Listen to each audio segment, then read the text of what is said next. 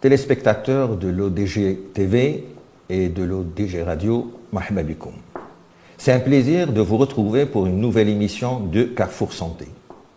Aujourd'hui, je fais cette émission avec une grande fierté et également avec une grande responsabilité parce que mon invité, c'est une personnalité internationale, c'est un enfant du Maroc, un enfant de Salé, c'est le professeur Claude Grisselli.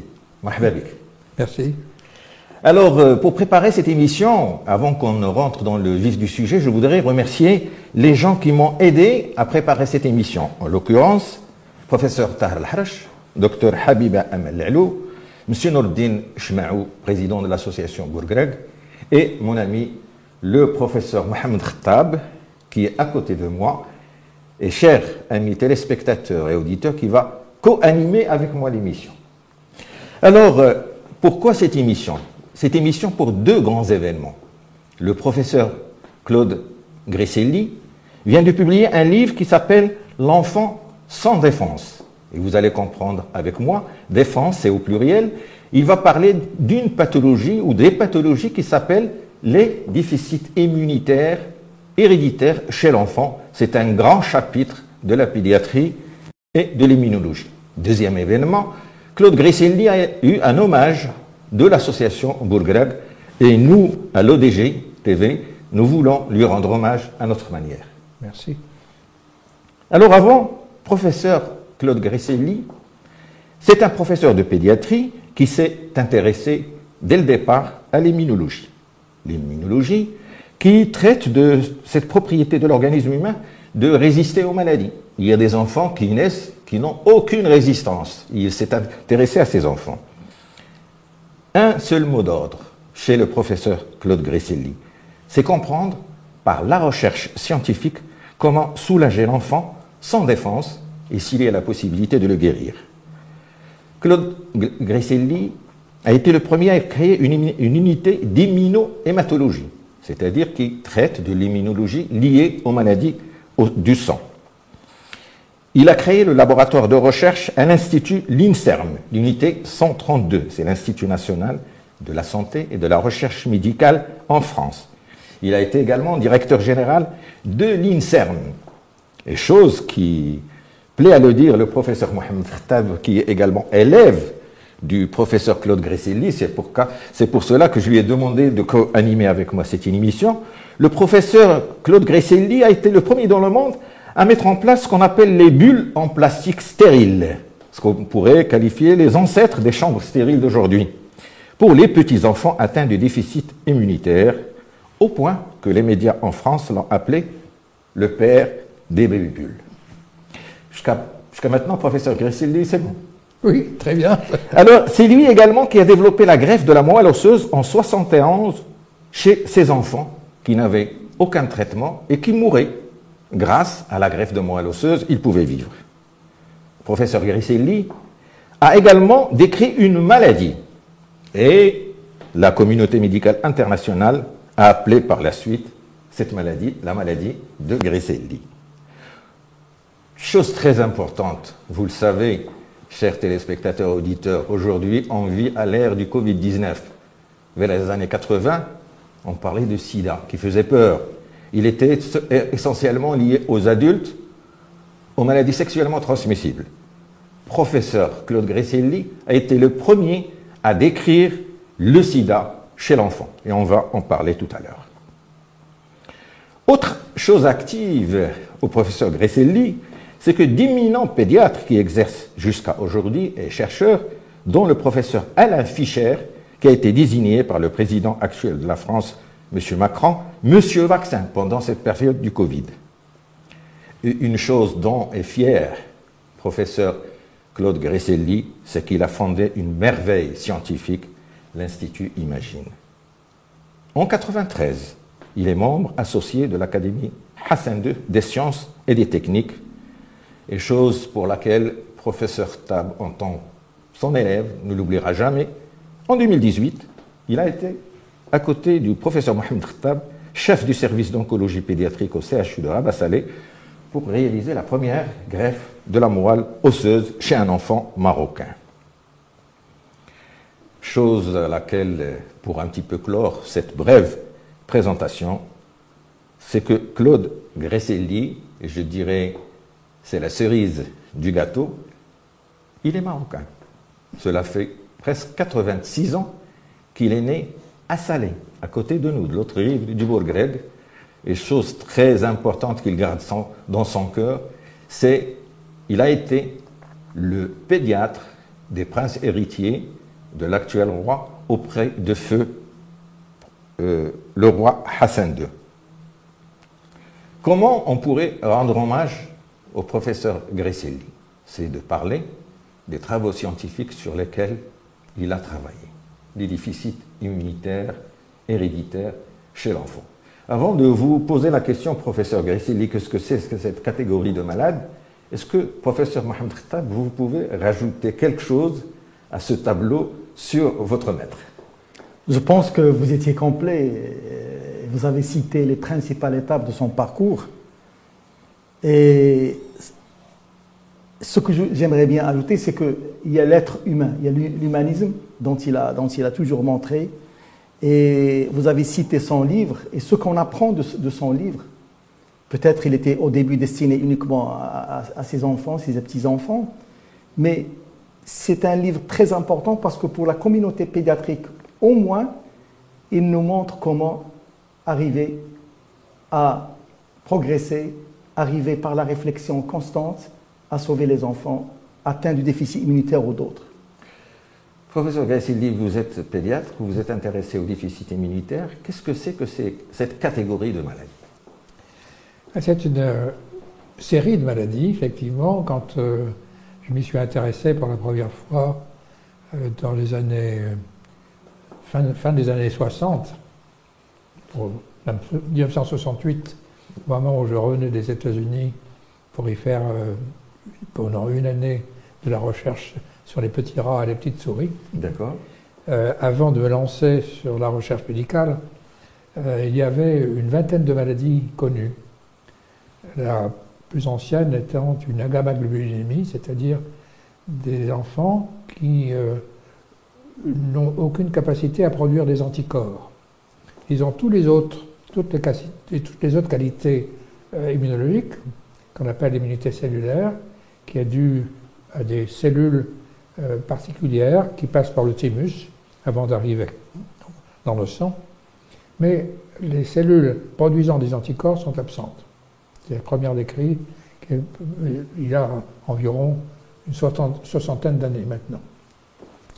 Et puis, progressivement, on a décrit de nouvelles maladies. Et maintenant, figurez-vous qu'en 50 ans environ, on est maintenant à 450 maladies différentes. Très bien. Parce que la capacité que l'on a dans le domaine de la génétique permet de décrire les gènes avec une grande précision et donc chaque maladie a, des, ses gènes particuliers. ce sont des maladies qui sont transmissibles, héréditaires. Euh, il y a deux types. Soit des enfants, garçons ou filles, qui ont une maladie qu'on appelle autosomique récessive, c'est-à-dire qu'ils reçoivent le gène anormal du père et de la mère. Pour que la maladie les deux gènes anormaux on dit qu'ils sont homozygotes, c'est-à-dire qu'ils ont ces deux gènes, ils développent la maladie. Et puis il y a, par contre, ceux qui n'ont qu'un seul gène sont parfaitement normaux. Très bien. Comme les parents ou les enfants issus de parents qui n'ont reçu qu'un seul gène anormal. Puis il y a un deuxième type de maladie qui est très proche de l'hémophilie, mhm. euh, dans son mode de, euh, de transmission, qui est une maladie liée au sexe, c'est-à-dire qui ne touche que les garçons est transmise par les femmes. Et cela, euh, ça reste vrai. Il n'y a pas d'autre solution que ces deux. Et ce qui est important à dire tout de suite, c'est que dans la maladie qui touche à la fois euh, le père et la mère, euh, pour donner ce qu'on appelle la maladie autosomique récessive, il y a une plus grande fréquence quand il y a une consanguinité. Très bien. Et autant dire tout de suite que il y a au Maroc euh, une consanguinité relativement importante quand on compare avec d'autres pays. Par exemple, dans les pays européens ou aux États-Unis, la consanguinité tourne aux alentours de 0,5%. C'est-à-dire une fois 200 mariages. Tandis que c'est au Maroc, par exemple, à 16%. C'est énorme. Et dans les campagnes, pour des raisons diverses, y compris euh, parce qu'on veut garder le patrimoine, mais aussi pour les, les liens familiaux qui existent, qui sont tout à fait naturels et très humains, il y a jusqu'à 40%. Ce qui fait qu'il peut y avoir au Maroc une, relativement, relative fréquence de maladies génétiques comme ça. Et par exemple en Europe, aujourd'hui, c'est environ 35 millions de personnes concernées, 3 millions en France. Et on peut se dire euh, qu'au Maroc, il doit y avoir aussi environ 2 à 3 millions de personnes qui ont des maladies génétiques, parmi lesquelles il y a les déficits immunitaires. Très bien. Professeur Mohamed Khattab, euh, professeur Claude Christilli vient de parler de ces maladies héréditaires. Qu'est-ce qu'il en est au Maroc, ou comme il l'a très bien dit, ce qu'on a appelé la consanguinité, c'est-à-dire le mariage dans la famille, un cousin qui se marie avec une cousine et l'inverse. Qu'en est-il de ce problème chez nous? Alors au Maroc, on a l'impression qu'il n'y en a pas, ce qui est complètement faux. D'ailleurs, la consanguinité assez élevée, au moins 16 à 15 à 16% en milieu citadin et 25 à 30% en milieu rural. Aujourd'hui, au Maroc, dans les villes, on continue à se marier entre familles à hauteur de 16 et dans la campagne, de 25 si vous voulez. Mais c'est ça, c'est ça euh, les statistiques actuelles. Peut-être même si on les dénombre en tant que citadins, ils venaient de la campagne aussi. Donc c'est difficile. Mais dire qu'en moyenne, 16 à 25% selon les. Mais le, problème, c'est que, autant maintenant, euh, tel que l'a dit le professeur Grisselli, on a dénombré 450, mais ils, ils ne sont pas, ils sont difficiles à reconnaître par les médecins. Et d'où l'importance de faire un effort du diagnostic précoce de ce genre de malade. Parce que finalement, qui dit déficit immunitaire, dit surtout des infections à répétition, dit un certain nombre de signes qui doivent alerter les pédiatres. Et si, et si, ils, si, ils, sont assez formés pour, pour le faire, peut-être on, dénombrera autant et peut-être on, découvrira beaucoup, beaucoup de, de, nouvelles, de, nouvelles, de nouvelles maladies. Donc, et on en parlera peut-être plus tard, il y a trois handicaps à, reconnaître euh, plus de, cas au Maroc. D'abord, le diagnostic précoce, le diagnostic tout court, et après, le diagnostic biologique. On ne peut pas aller jusqu'à. Donc, on, on, reviendra à cette Et enfin, on, parlera du, traitement aussi qui n'est pas disponible pour ces malades. je, je tiens à préciser pour les téléspectateurs, lorsqu'on parle de 45, 450 euh, types de maladies, et qui concernent des milliers, voire des millions de gens, pour qu'ils ne comprennent pas qu'il y ait 450 malades. C'est 450 variétés de type génétique héréditaire qui sont essentiellement dues à ces mariages entre cousins. Comme l'a dit professeur Tab, euh, professeur Claude Cresselli, le problème de ces maladies, c'est un problème de diagnostic et de traitement. Alors, où, où est-ce que la difficulté se pose en termes de diagnostic? Oui, alors, comme vous dites, 450 maladies génétiques différentes, en réalité, c'est celle qui concerne uniquement les défauts de l'immunité. D'accord. Défauts d'anticorps ou défauts de cellules complètes. Mais maintenant, on sait qu'il y a un nombre considérable de maladies génétiques différentes. C'est aux alentours de 7000 différentes. Et donc, c'est très difficile de les connaître tous. Et je rejoins, bien sûr, Ahmed Khattab, qui dit que le diagnostic précoce est extrêmement important, euh, parce que sinon, beaucoup de ces maladies, notamment les déficits immunitaires, s'infectent et ne peuvent plus être traités tellement ils sont malades. Tandis que au, début des, premières infections, euh, à, ce moment-là, il y a d'abord il y a différents types de thérapeutiques dont on peut parler.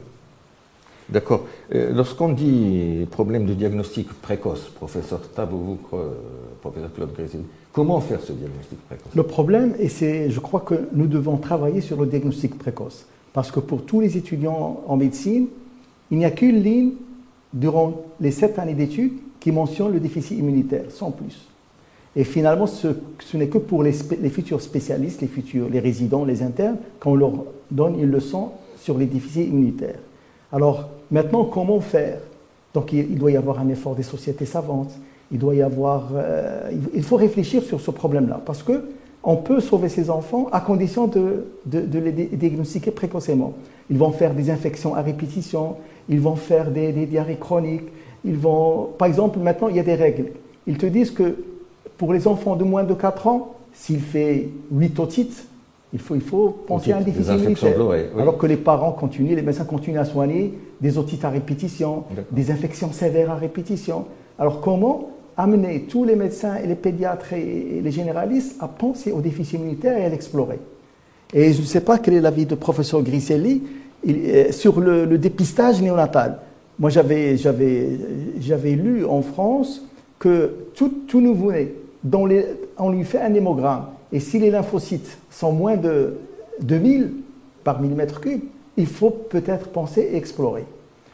Alors, faut-il instituer Est-ce qu'on peut aller jusqu'à ce... Avant de donner la parole au professeur Gressilly, le professeur Tab a dit un hémogramme et des lymphocytes. C'est un examen de sang pour voir un certain type de globules blancs qui sont les lymphocytes, pour que les, que les, téléspectateurs puissent continuer à être avec nous. À vous, professeur Gressil. Évidemment, euh, théoriquement, en faisant un hémogramme euh, à la naissance, on peut détecter des déficits graves. Mais il faut dire que c'est une organisation extrêmement complexe et coûteuse. Et finalement, chaque fois qu'on veut faire un diagnostic anténal à la naissance, euh, on pèse le, le, pour et le contre, parce que euh, si c'est une maladie extrêmement rare, même s'il en existe 450 sortes, il y a seulement, bien heureusement, qu'une vingtaine de patients atteints de certaines maladies chaque, chaque année. Euh, c'est des maladies rares. Multiplié par 450, ça fait beaucoup, mmh. mais euh, c'est relativement rare. Mmh. Et donc, dans la balance, on, ne le fait pas encore en France ou dans d'autres pays européens. Simplement, il y a une seule maladie, parmi les 450 que je vous ai citées, pour laquelle le gène est très facile à, trouver. Et c'est en train d'être lancé seulement maintenant. C'est quelle maladie? C'est un déficit immunitaire combiné sévère. Qui s'appelle comme ça, parce qu'il touche à la fois la fonction anticorps et les lymphocytes, dont vous avez donné euh, la définition tout à l'heure. Voilà. Et, il y a un gène particulier qui touche garçon comme fille, euh, qui peut être, et qui, bien heureusement, peut être totalement guéri et définitivement guéri par une transplantation de moelle osseuse. On y reviendra sans doute. Sûrement. Professeur euh, Claude Gressilly, vous avez consacré presque toute votre vie à la recherche. Donc, quels sont les établissements avec lesquels vous avez travaillé ou que vous avez initiés en France ou ailleurs? Alors d'abord, euh, la recherche, je l'ai débutée à l'hôpital Saint-Louis lorsque j'étais avec mes maîtres Jean Bernard euh, et Seligman, qui m'ont ouvert les laboratoires de l'INSERM qu'ils dirigeaient. Ensuite, je suis parti aux États-Unis, comme je le disais, et à mon retour, euh, j'ai décidé de créer, tout en étant médecin, euh, m'occupant de malades le matin et, parfois aussi l'après-midi, j'ai créé un laboratoire avec des collaborateurs. Et, finalement, on a eu une équipe magnifique qui fait qu'on était arrivé à, être 75 personnes, qui fait qu'on avait à la fois une unité de recherche, vous citiez euh, une, de l'INSERM, vous le citiez tout à l'heure, euh, l'unité U132, comme et puis un, un, service qui est une unité d'hématologie et d'immunologie. Donc avec les deux à la fois, on travaillait, donc les chercheurs venaient souvent voir les malades, les médecins allaient souvent au laboratoire. Certains sont, avaient un pied dans l'un et dans l'autre. Et, c'est cette grande équipe formidable. Vous avez cité le professeur Fischer euh, tout à l'heure. Il y en a beaucoup d'autres, puisqu'on était 75 au total. Euh, certains à temps plein, d'autres temps partiel. Et finalement, on, est arrivé à compenser. Si je n'avais pas eu toute cette équipe, je ne serais pas là avec vous aujourd'hui. C'est grâce à eux que j'y suis, même si pour certains, c'est grâce à moi qu'ils sont ce qu'ils sont. Et donc c'est une sorte d'aller-retour, euh, de, compagnonnage euh, que j'ai beaucoup aimé. Que, et bien entendu, je suis encore en relation très étroite avec eux, puisque on en parlera peut-être. Il y a un institut des maladies génétiques euh, à Paris, à l'hôpital Necker, euh, où ils sont tous. Et voilà. Euh, ce que vous dites, professeur Claude Grisselli, c'est ce travail de collaboration entre les médecins cliniciens au lit du malade et les chercheurs dans le laboratoire de, recherche. C'est que vous, vous avez réussi un petit peu de décloisonner. Ils travaillent ensemble.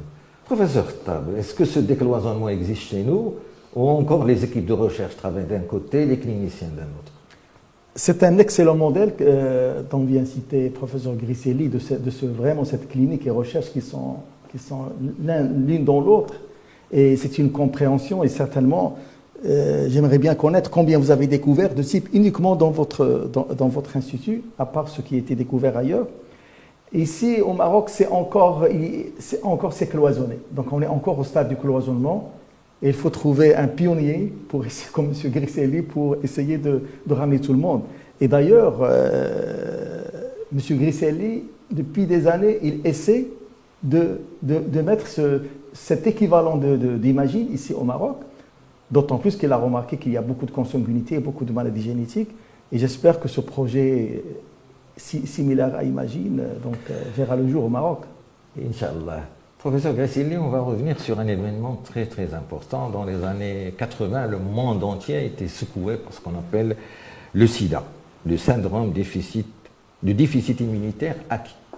Et dans le conscient, dans le subconscient des gens, il était lié à l'adulte, il était lié aux maladies sexuellement transmissibles. Personne ne pensait à l'enfant. Vous, vous avez diagnostiqué le premier cas de sida chez l'enfant. Racontez-nous cet épisode, comment ça s'est fait ben, Est arrivé dans, le service que je dirigeais un enfant de quelques mois, cinq ou six mois, qui avait, avec un diagnostic euh, probable euh, et précocement posé, euh, de déficit immunitaire. je l'examine et cliniquement, et avec mes, mains, euh, mes doigts, je, trouve qu'il y a quelque chose qui ne va pas. C'est qu'il avait des ganglions. Et dans un déficit immunitaire héréditaire, il n'y a pas de ganglions. On ne les trouve pas ni au niveau du cou, sous les bras, ailleurs.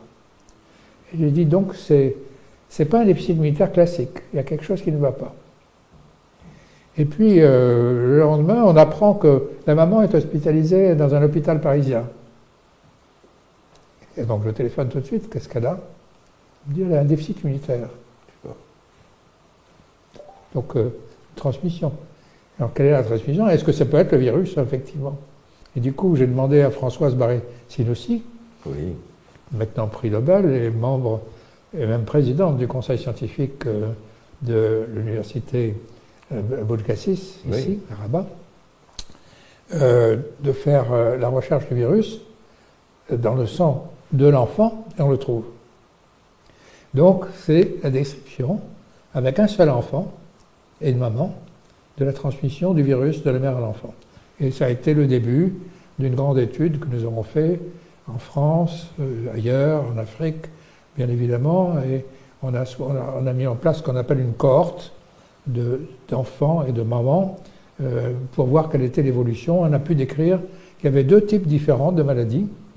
Les unes qui, qui entraînent le décès très vite, en quelques mois, et d'autres qui laissent une survie avec euh, une possibilité de guérison que l'on a pu atteindre finalement mhm. grâce aux, aux, trithérapies qui ont été mises en place pour le traitement d'adultes et que nous avons appliquées à l'enfant. Et c'était le premier cas de sida enfant? C'était le premier cas de sida de l'enfant. Dans votre vie très riche, professeur Claude Gresselli, vous avez été à l'origine de la découverte de tellement de maladies, au point que la communauté internationale a appelé une maladie en votre nom, la maladie de Gresselli. C'est quoi cette maladie? Ben, L'histoire peut être assez longue, mais je peux la faire de façon courte.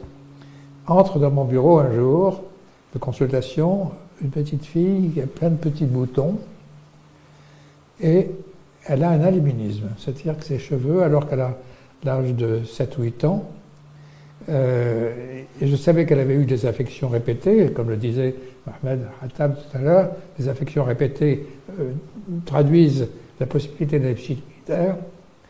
Donc je sens qu'elle a un déficit immunitaire et elle a des cheveux gris, gris argenté, comme le vison argenté. Très beau, très, belle, très belle couleur, grise. Sel, poivre, poivre, sel. Sel et poivre, c'est ça, un peu comme le tien et comme le mien.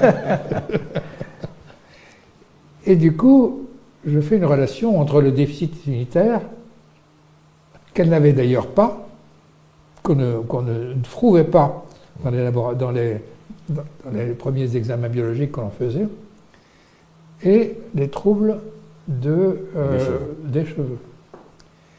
Et pour faire une longue histoire, quelque chose de très court, je dois vous dire qu'on a finalement décrit un déficit immunitaire très particulier et euh, un défaut de, de, la, diffusion du pigment qui pigmente, qui colore normalement les cheveux et les poils d'ailleurs, qui, est, qui est dû à qui est la mélanine, qui est produite par une cellule particulière qu'on appelle le mélanocyte dans la peau.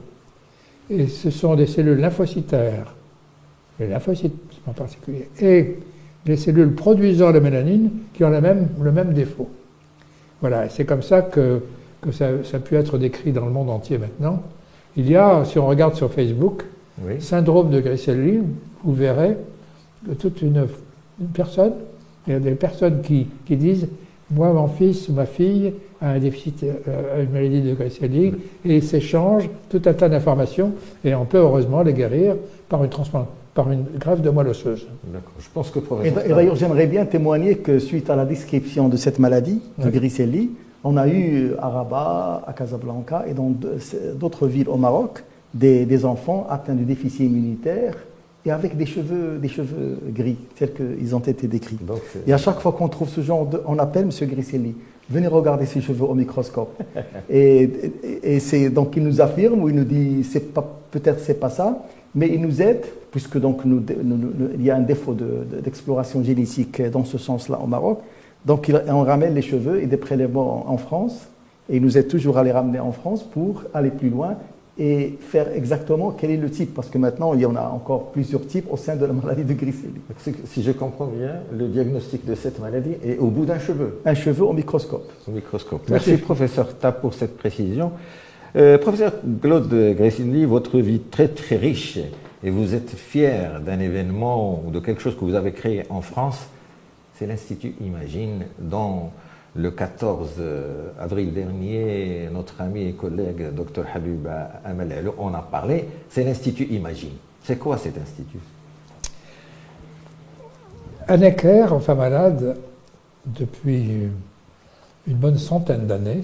Tu sais que c'est le plus vieil. Necker Enfant Malade, c'est l'hôpital au sein de Paris, le plus grand hôpital, pour qu'on explique. C'est ça, l'hôpital Necker Enfant Malade est en plein Paris, à Montparnasse. Et c'est le premier hôpital pédiatrique créé au monde. D'accord. Euh, et il y a, par tradition, beaucoup de services hospitaliers qui ont en même temps une activité de recherche. Mhm. Et quasiment tous, grâce à des ancêtres comme euh, le professeur Lamy ou le professeur Royer, des activités dans le domaine des maladies génétiques. Et dans les années 90, j'avais pensé qu'on pouvait réunir tout ce monde-là.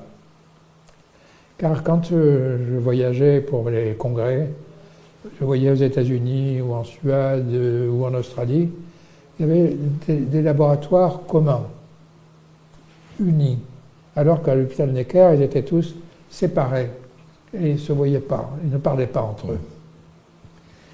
J'ai pensé qu'on pouvait les réunir dans un institut.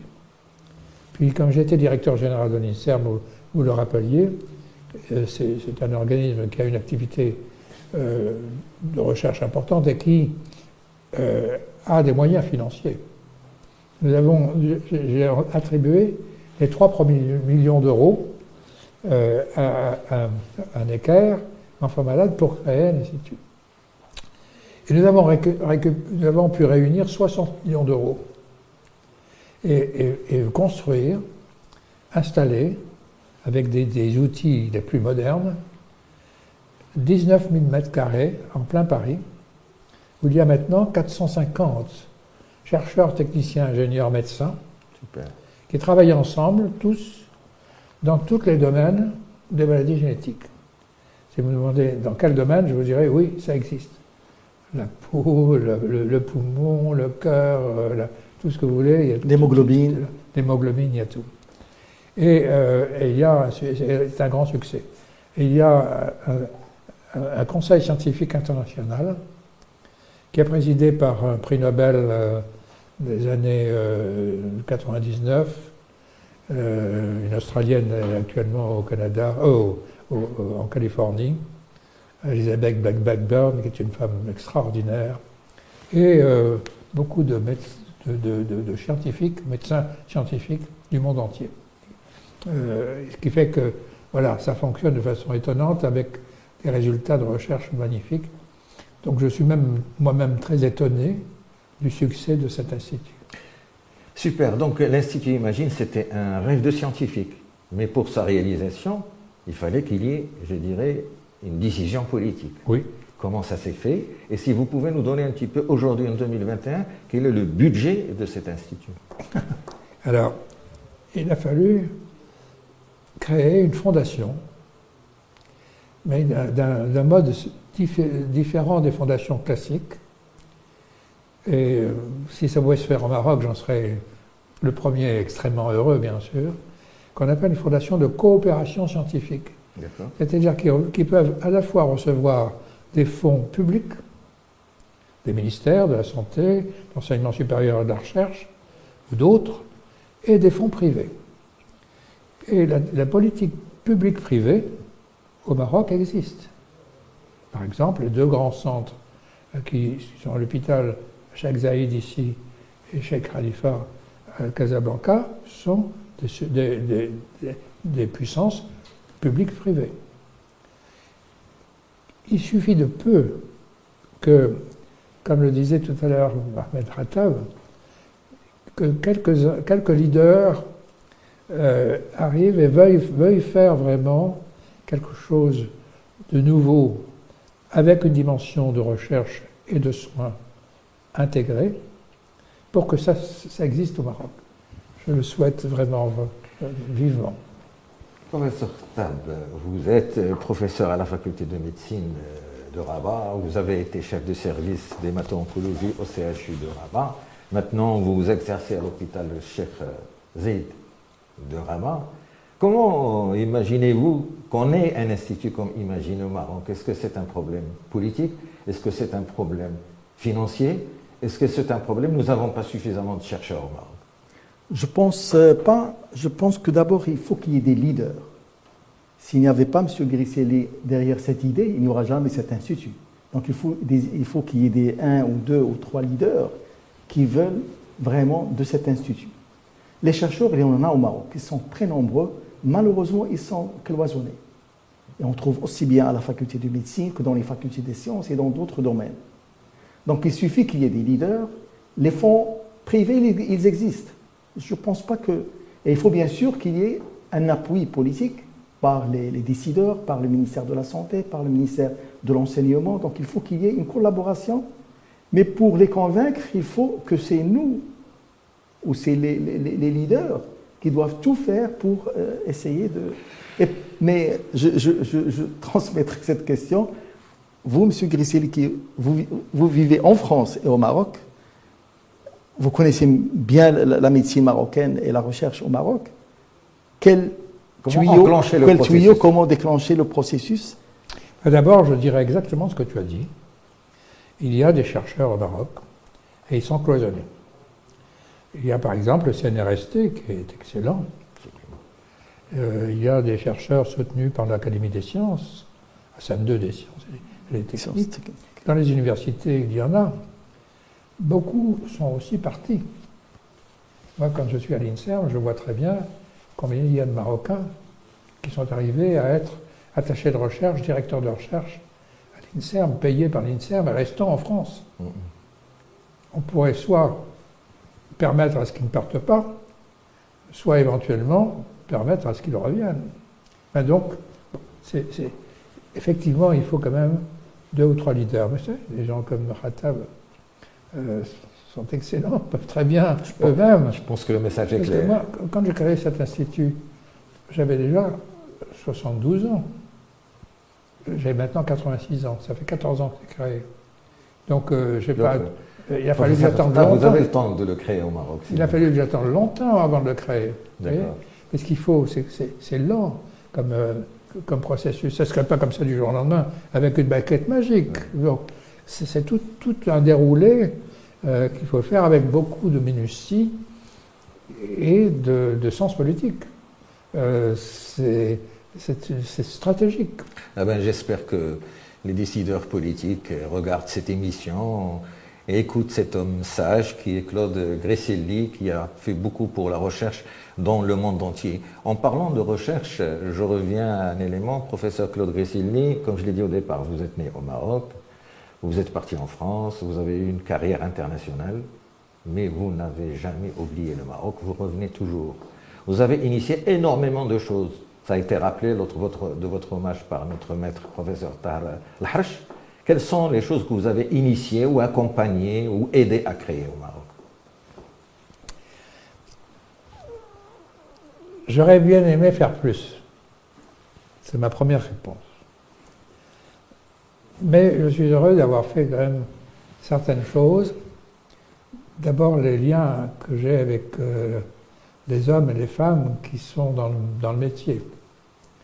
Et j'ai établi des, amitiés inaltérables avec beaucoup. Vous citez euh, Mouletar qui est un de mes vrais amis, fort, et tous ceux qui étaient à l'époque, euh, c'est-à-dire les maîtres et les maîtresses, parce qu'il y a aussi des femmes, euh, parmi euh, ceux qui sont les patrons de Mohamed Khattab, et puis cette génération avec Mohamed, et même encore plus jeune.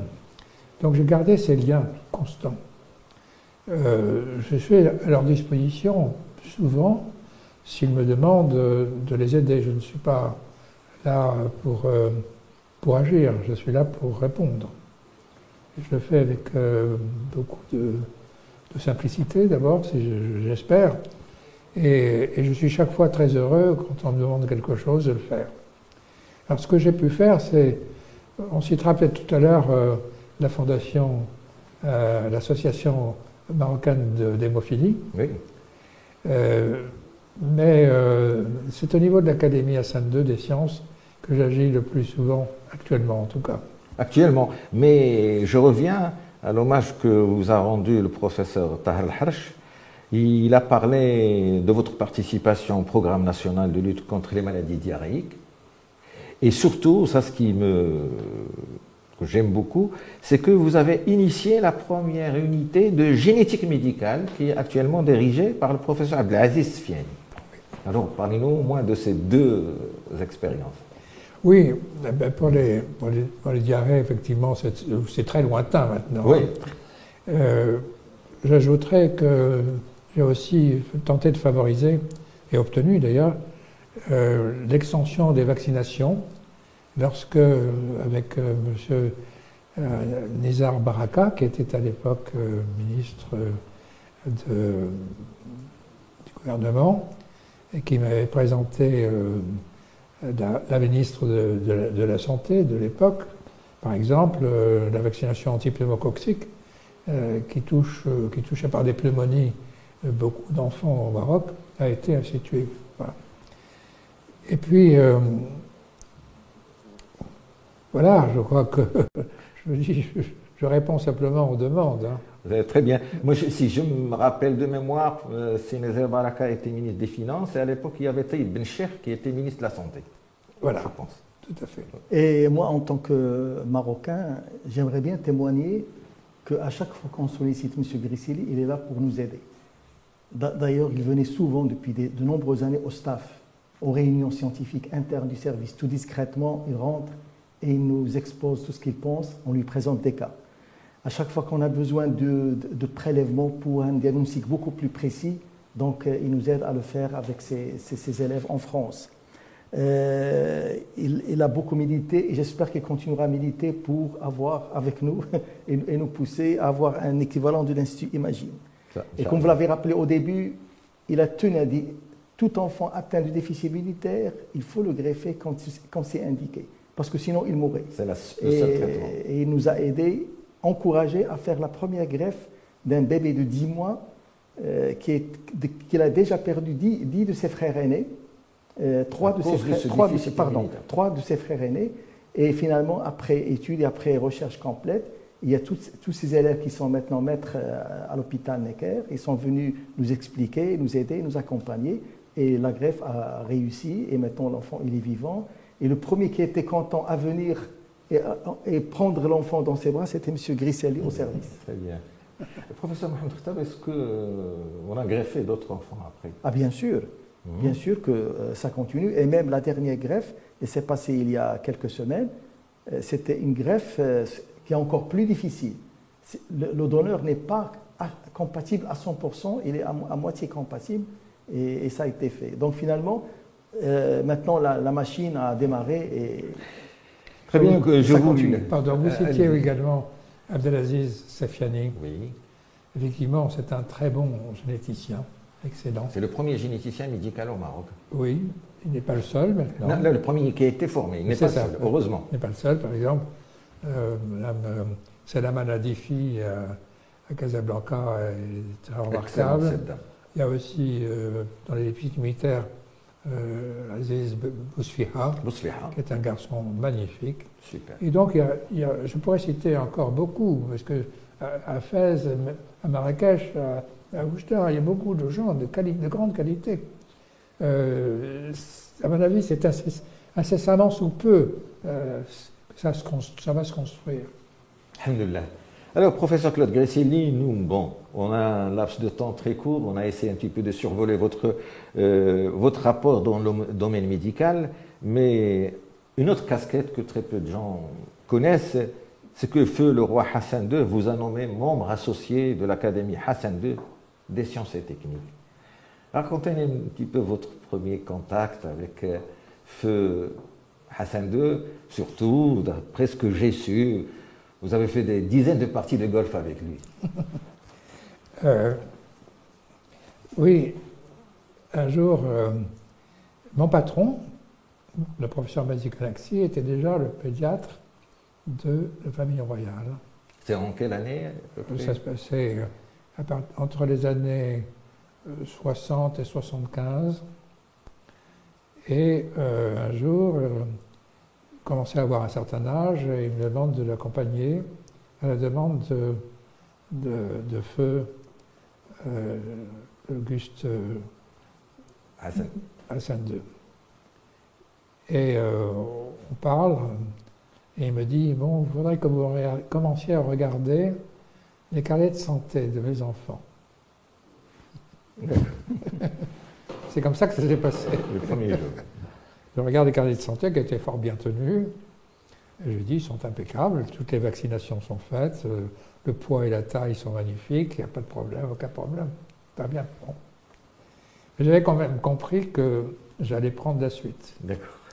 C'est ce qui s'est passé. Il me demande quelques informations. Et je suis né à Salé. Comment vous êtes né à Salé? Ben, Oui. Qu'est-ce que vos parents Mon père était ingénieur, ingénieur des travaux publics. Il était ingénieur de Salé. Ah bon? Qu'est-ce qu'il a fait? Mais il, s'est surtout occupé des remparts. C'est quel âge? Il était à Salé, là, ingénieur pour que... Alors, il était ingénieur euh, euh, dans les années. Euh, attendez, moi je suis né en 1937. Donc c'était entre 1930 et 1945. Merci pour cette parenthèse. Voilà. Et il est resté longtemps euh, ingénieur de la ville de Salé avant de devenir ingénieur de la ville de Rabat et sa marotte qui était euh, intéressante parce qu'il a restauré les, remparts en particulier de cette magnifique, cette magnifique euh, porte, Marissa. Marissa, oui sous laquelle passaient les, bateaux des corsaires pour rejoindre le Bourg grec avant de se cacher s'ils étaient poursuivis mm-hmm. par d'autres. Euh, et vous savez peut-être qu'il y a, il y a une histoire intéressante où il y a euh, Diva, qui est une petite fille qui est arrivée à Salé, qui a été vendue comme, euh, esclave. Avec, avec, comme esclave avec, avec ses deux parents, qui étaient des Corses. Entre Corse et Corsaire, on n'est pas loin de, de communauté. et, et, cette petite Corse est allée au, au, euh, au, harem de, la majesté de l'époque, qui était Mohamed Ben Abdallah. D'accord. Euh, et euh, il a été, elle a été une favorite. Elle n'a pas eu d'enfant. ou plutôt, elle a eu un enfant, mais qui était mort-né. Et donc, il n'y a pas de descendance, mais malgré tout, il y a des liens étroits entre la Corse et le roi du Maroc de l'époque. voilà. Merci pour cette parenthèse historique, mais revenons au carnet de santé que Sa Majesté le Roi Hassan II vous a montré. Voilà, ensuite donc j'ai compris que j'allais être son pédiatre, et je l'ai été effectivement euh, jusqu'à jusqu'après après son décès même, parce que euh, j'ai pu euh, donner des avis sur à Mohamed VI, sur le prince Hassan, et euh, pour les enfants de, du prince Moulay Rachid. D'accord. L'enfant, parce qu'il n'y en a qu'un. Alors, euh, professeur, en parlant de la famille royale, dans votre livre que vous venez de publier, L'enfant sans défense, vous citez en page 164-165 une petite anecdote. C'est lors du mariage du prince Moulay Rachid qui vous a présenté son épouse et continuez. Oui, oui. Je te présente mon pédiatre. Alors j'étais étonné parce que quand même j'avais déjà, euh, c'était il y a, 5-6 ans, 80 euh, ans, et donc euh, j'étais son pédiatre il y a fort longtemps. Mais il s'en est souvenu et c'est pour ça que je dis, on n'oublie jamais son pédiatre. Voilà. Et je lui ai dit oui, et puis j'ai fait toutes les vaccinations. et c'est effectivement je l'ai vacciné, lui comme euh, ses trois sœurs, et, comme Sa Majesté actuelle. Est-ce que je pourrais vous demander comme ça, lorsque vous jouez une partie de golf avec le roi Hassan II, de quoi vous parlez? Alors, d'abord, je n'ai pas joué au golf. D'accord. Je, le suivais. D'accord. Euh, j'étais sur euh, une petite voiture qu'il conduisait, après qu'il ait reçu deux ou trois ministres qui euh, y compris le Premier ministre qui euh, voulait le voir pour lui poser des questions, ou même faire signer un, texte qu'il prenait le temps de lire. Euh, après deux ou trois trous, il faisait signe et revenait me chercher. Et je me mettais à côté de lui. Et là, les conversations qu'on avait étaient surtout dans le domaine médical. Mais, mais j'ai eu des conversations non médicales aussi, qui me reviennent souvent à l'esprit et qui sont très. Alors, médical veut dire que Hassan II avait euh, d'abord euh, un, appétit de connaissances dans le domaine médical incroyable. Et il, était vraiment, il avait une compréhension de la biologie et de la, de la médecine étonnante. Il y a des gens qui sont complètement réfractaires, j'en connais, je ne les cite pas. on n'a pas besoin d'eux. Mais lui, au contraire, avait une grande facilité de compréhension. Quand on lui expliquait les choses, sur les difficultés militaires, par exemple, tout à l'heure, on expliquait ça, il a compris, il comprenait tout de suite. Il posait les bonnes questions, tout de suite. Alors, il avait une, intelligence indiscutable sur beaucoup de sujets, comme vous le savez, peut-être même tous les sujets, mais particulièrement.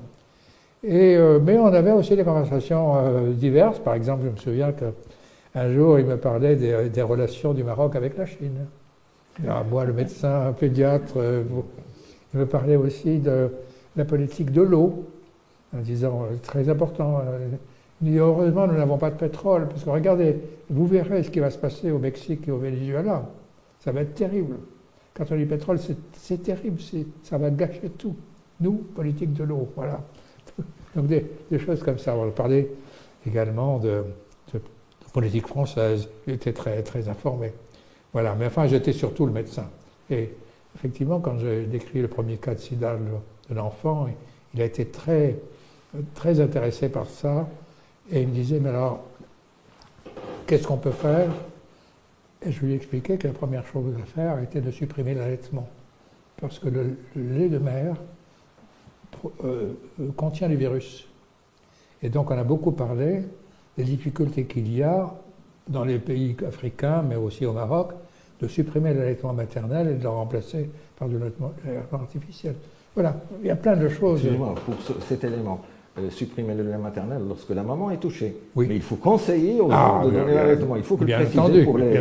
Bien, entendu, bien entendu. Vous avez raison de, le préciser. Alors, il n'y a rien de mieux que l'allaitement maternel. Absolument. Deux, deux, petites dernières questions. Au 14 avril, lorsque l'association Bourgrave vous a rendu un hommage, il y avait une dame, euh, professeure Raja Chakraoui Mosley, qui est une grande chercheuse marocaine dans le domaine des physiques nucléaires, et qui est membre de l'Académie Hassan II des sciences et techniques, dont le mot qu'elle a dit, a dit un homme infatigable, dans le sens que bientôt, vous allez encadrer un travail, une réunion sur l'épidémiologie. De quoi s'agit-il exactement? Oui, d'abord, je voulais vous dire c'est que quand j'ai été nommé directeur général de l'INSERM, Feu Hassan II a dit Je vais créer une académie des sciences, considérez-vous comme futur membre de l'académie que je, que je créerai? Il n'avait pas donné de date. Malheureusement, son décès est survenu, mais son, héritier, Mohamed VI, euh, crée euh, l'académie Sainte II. Et quand il nous a reçus à Agadir, hmm? il vous a rappelé que. Il m'a rappelé, il m'a dit oui, voilà, j'ai mis en application ce que mon père euh, souhaitait. Alors, oui, quand on est académicien, euh, il faut travailler. On n'est pas là pour euh, seulement euh, se reposer, être entre amis. Effectivement, c'est très agréable d'être avec des compagnons qui sont soit des membres marocains, soit des membres étrangers. Il se trouve que je suis, moi, intermédiaire parce que je suis nommé à titre étranger, mais comme je vis en retraite au Maroc, je suis avec tout le monde, en quelque sorte. Et, j'essaye d'aider, effectivement. Euh, nous allons organiser une séance euh, prochaine, les 18 et 19 mai, euh, qui sont consacrés à l'épidémiologie de la de l'épidémie de Covid. D'accord. Comment, après avoir vécu la Covid, euh, nous, pourrons mieux nous organiser pour de futures éventuelles épidémies, quelles leçons tirer à tout point de vue, biologique, épidémiologique, sociologique, économique, etc. ça, ça, a touché tous les secteurs. C'est extrêmement intéressant et ça sera multidisciplinaire. Et il se trouve qu'effectivement, le 19, je préside une des séances sur l'épidémiologie. Merci, professeur euh, Claude Gresselli, d'avoir euh, répondu à l'invitation de l'ODG TV et l'ODG Radio. Avant de terminer, euh, je voudrais vous poser une question. Ce n'est pas une anecdote, c'est un fait historique. Nous sommes en train d'enregistrer l'émission un 18 avril. Le 17 avril, c'est la journée mondiale de l'hémophilie. Hmm. Je crois que vous avez quelque chose à nous raconter concernant la création de l'Association marocaine des hémophiles au Maroc. Ah oui, effectivement, c'est encore avec Hassan II qui souhaitait avoir des informations sur l'hémophilie, on en parle. Je lui dis que ça avait été décrit par euh, un musulman il y a fort longtemps. Euh, il faut dire aussi que les Hébreux aussi avaient euh, connu cela parce que c'était l'hémorragie provoquée dans certaines, dans certaines familles par la circoncision. Et j'ai parlé de l'association des hémophiles de France et de leur rôle il me dit, mais alors c'est que ça existe aussi au Maroc? J'ai dit non, je ne crois pas. Alors il faut créer, je vous, je vous demande de bien vouloir faciliter la création.